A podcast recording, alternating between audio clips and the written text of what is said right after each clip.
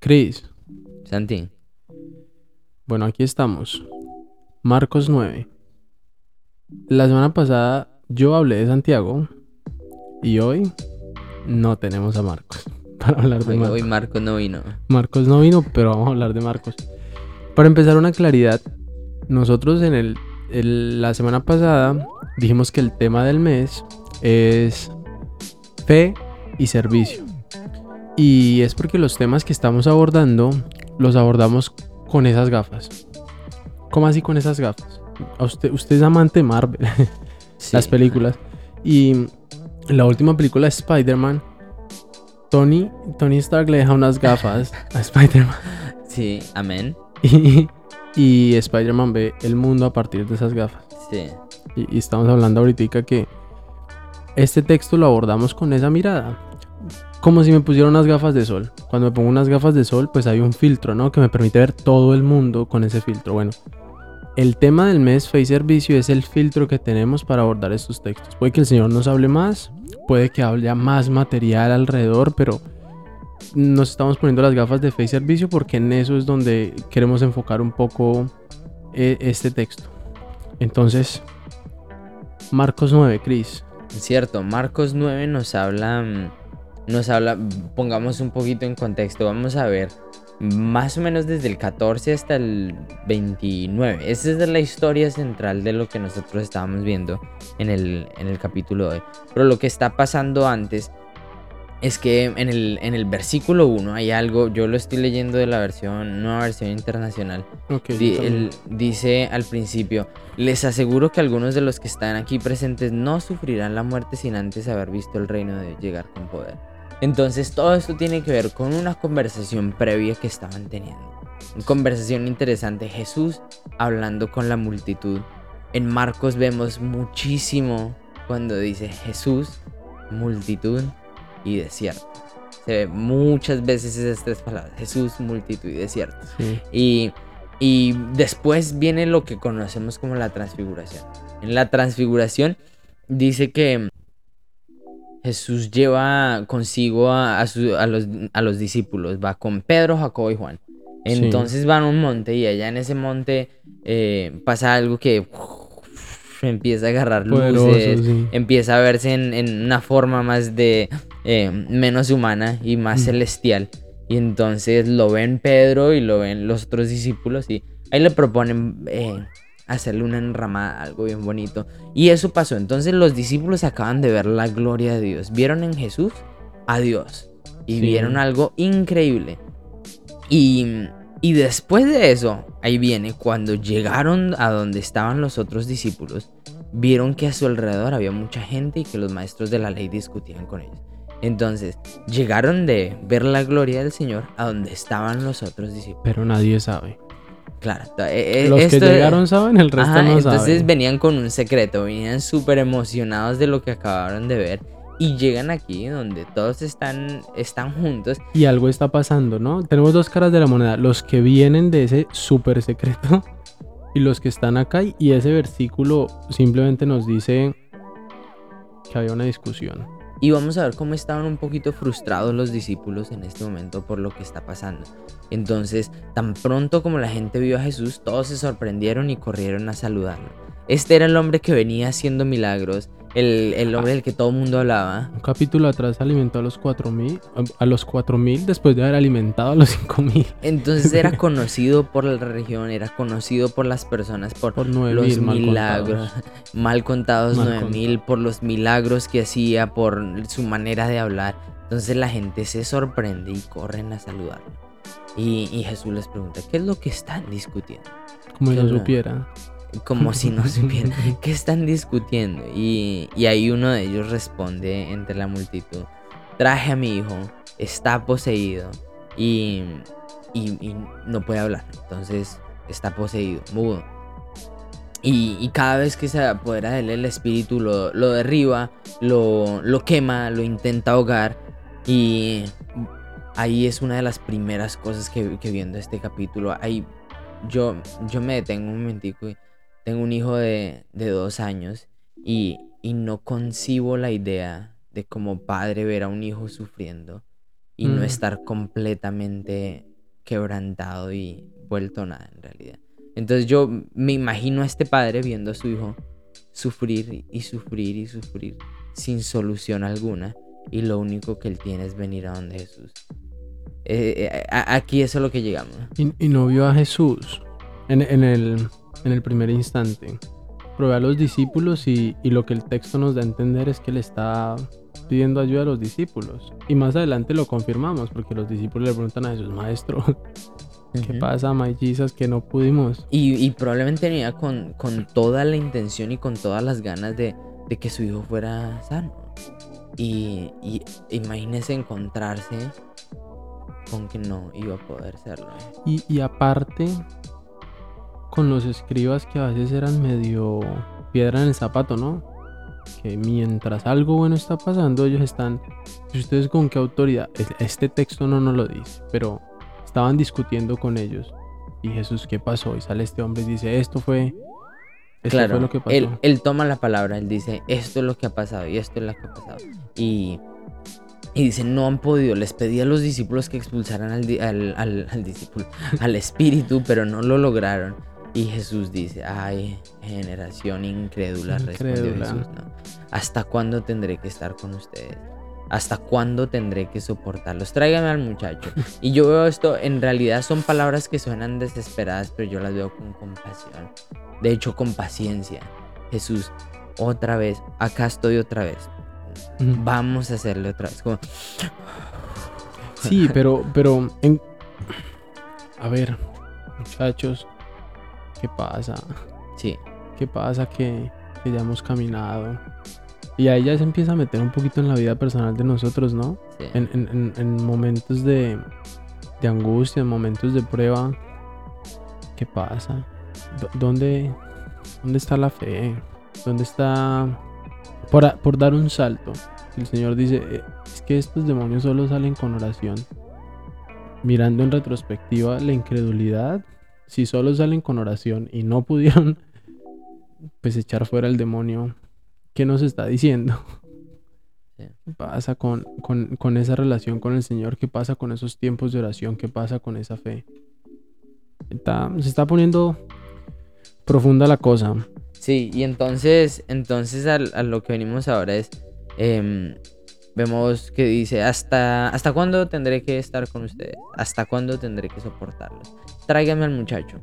Y, y le llevaron al muchacho y apenas como vio a Jesús empezó a, a saltar, ¿no? Empezó a... El a- espíritu, ¿no? Ah, el, el espíritu empezó a alborotarse. Y, y, y le pregunta, ¿hace cuánto tiempo le pasa eso? Jesús le pregunta. El padre dice desde que era niño. Entonces vemos que años, años llevaba viviendo eso. Y, y ahí el papá le explica a Jesús. A veces lo echa al fuego, a veces intenta ahogarlo en el agua. Y, y le dice, ten compasión de nosotros y ayúdanos. Y le dice, perdón, si puedes hacer algo, le dice a. Jesús, ten compasión de nosotros y ayúdanos. Y ahí viene como la, la parte en la que nos centramos hoy, la que tiene más relevancia, que decimos, Jesús responde, ¿cómo que si puedo? En realidad. Pero con el tema, con, con tonito de amor, ¿no? Sí. Pues, porque no con es sarcasmo. amor. Sí, no, pero dudo con Sí. sarcasmo, ¿no? ¿Cómo que sí puedo? Muy paisa. ¿Cómo que sí puedo? Ajá. no, así no lo veo yo. Veo como que sí puedo. Sí. El- Amor. Sí, total. Como, eh, con, definitivamente con amor y dice, ¿cómo, cómo que sí puedo? Para el que cree todo lo es posible. Y, y ahí vemos una de las primeras cosas que, que uff, es muy, muy difícil para nosotros y es creer. Mm, Y, y ojo que estamos hablando de creer, de, de creer en, en poner nuestra fe en Jesús y, y creer de acuerdo a lo que Él dice. Entonces no es creer cualquier cosa que todo se me va a dar actitud positiva. eh, Sí, no. creo y va a pasar. Exacto. Eh, como es pienso positivo, hago positivo. No, no, no es eso lo que está diciendo acá. Y, y otra vez yo me, me relaciono mucho con la, con la respuesta del padre, que dice, sí creo, exclamó de inmediato el padre del muchacho. ayúdame en mi poca fe. En otra versión dice, ayúdame en incredulidad. Él, él, entiende que cree, pero que no le alcanza. Y no le Sí, alcanzó. Eso es. A mí, a yo me siento muy identificado con, con esa respuesta y, y lo honesta. Este es el panorama que tenemos y vamos a empezar a ahondar un poquitico. Eh, el Señor viene, sale este hombre, hubo una discusión y, y sale a la luz el tema, el tema de la fe, tanto en los discípulos como en la vida del hombre con respecto a su hijo. Y a mí me encanta esto, Cris, el versículo 22. Muchas veces lo ha echado al fuego y al agua para matar. Si puedes hacer algo, ten compasión de nosotros y ayúdanos. Entonces la pregunta de Jesús, ¿cómo que si puedo? A mí me parece que está apuntando un poco que si puedo que tener compasión de ustedes. Mm, Y Jesús, Jesús es experto en la compasión.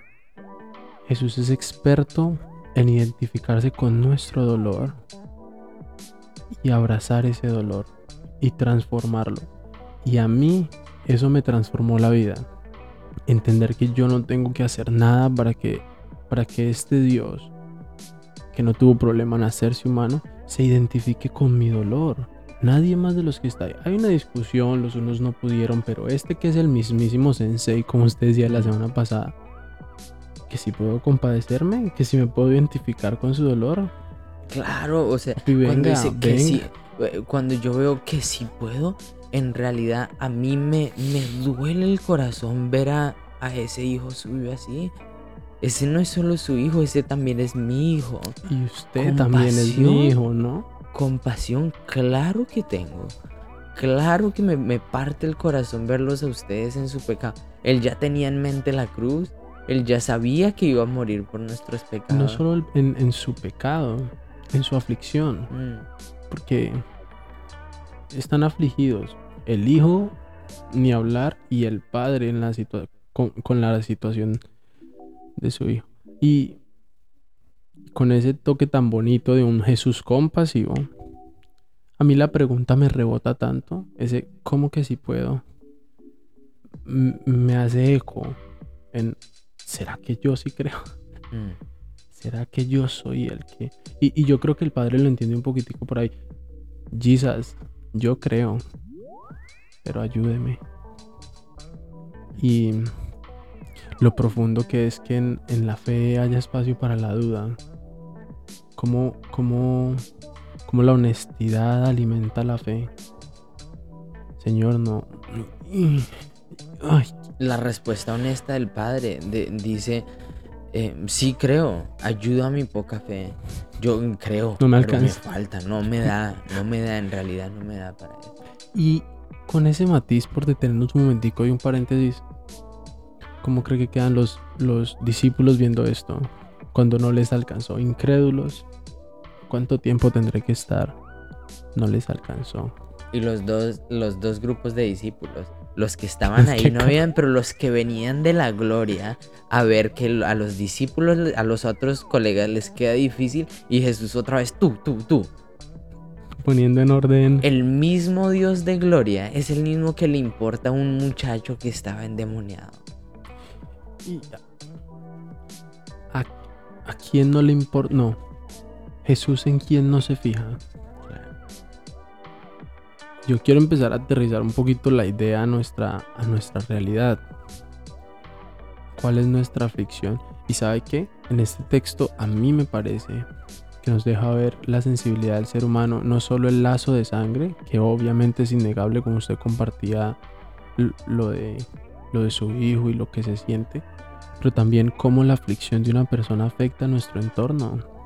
Escribas que no estaban porque estaban detrás de Jesús, la multitud que se agolpaba por Jesús, se empieza a sentir identificada. Porque si miramos, si miramos para atrás, ya el Señor se ha encargado de ciertas personas en particular que en el colectivo no importan. Y este hombre dice, mi hijo importa y me encontré con un hombre que sí le importa. Y en nuestra vida, ¿cuál es nuestra aflicción? Que a Jesús sí le importa. ¿Cuál es la aflicción del que está a mi lado? Que me afecta a mí y a Jesús le importa. Ese Jesús que le importan todos, pero le importa a cada uno otra vez ese Jesús global y local. Que entre la multitud que está ahí para ver qué va a pasar, hay un específico y le importa. Y le siguen importando todos, pero también le importa el... Su merced le importa. ¿Sí? Sí, el que está en, en cualquier condición. Santi le va a pedir una, una idea para, para cerrar. Y, y, pues yo estaba viendo aquí el, lo que falta ahora. Lo que falta ahora de la historia es que Jesús con una mano atrás y otra adelante, ta, ta, ta, hace esa, esa liberación porque para él es, él es el Dios Todopoderoso. Y, y la gente queda impresionada y, y, y Dios hace algo, Jesús hace algo increíble en esta historia. Y después le explica a los discípulos por qué para ellos había sido más difícil expulsarlo y, y bueno, es una historia que vemos todo el poderío de, del Señor. Vayamos con algunas ideas finales eh, para, para ir acabando. ¿Qué vemos de este capítulo? ¿Qué cosas nos habla el Señor puntuales? A mí me dejó una pregunta pensando y es en ese versículo él responde, Jesús dice, para el que cree todo es posible. Y la pregunta que, que, que yo sentía que el Señor me hacía, me hacía es, ¿qué es posible para el que cree? Y lo quiero poner dentro del contexto. El del contexto de la aflicción, de lo que de lo que yo necesito honestamente del Señor, no de lo que yo quiero, no de lo que yo deseo. Eh, siglo XXI, podríamos decirlo, como de cuáles son mis sueños y yo voy por ellos. No, el, Señor se preocupa de mi corazón. Y, sí, yo me quedo con qué es posible para el que cree en este contexto. Y me pone a, a descansar en los brazos del Señor. Porque cree, a veces creo que es más fácil que me dé cualquier cosa que me, a que me... Que me ayude la incredulidad mía. Sí. Sí. Yo, yo veo para, para terminar eh, que Jesús encuentra varios grupos de personas, encuentra, eh, y esto es de un comentario de, de alguien que hizo en, en algún momento. Eh, encontró escribas disputando a un padre angustiado, a un niño endemoniado y unos discípulos vencidos. Los encontró en ese estado y los saca con a, a, unos escribas silenciados, silenció a los escribas, consoló al padre, sanó al niño e instruyó a los discípulos. A cada uno los dejó en un estado completamente diferente y los encontró donde estaban. A su necesidad los transformó. Entonces, te decía, no solo se trata del pecado con el que lidiamos, sino necesidades físicas, emocionales, lo que sea que necesitemos. Jesús viene a nuestro encuentro, nos transforma y nos hace algo, nos deja en un lugar completamente diferente. Entonces, es lo que nosotros nos encontramos al Jesús. Cierro con esta idea, Chris, con el comentario que usted acaba de leer. A Jesús le importó el individuo y el colectivo. Y ese Jesús es tan completo como imposible explicarlo, pero a cada uno le tuvo algo y al colectivo le tenía algo. Y es la misma persona. Dios los bendiga. Dios los bendiga. Acabamos de leer de Marcos 9, entonces les invitamos a que... A partir del versículo 14. Bendiciones.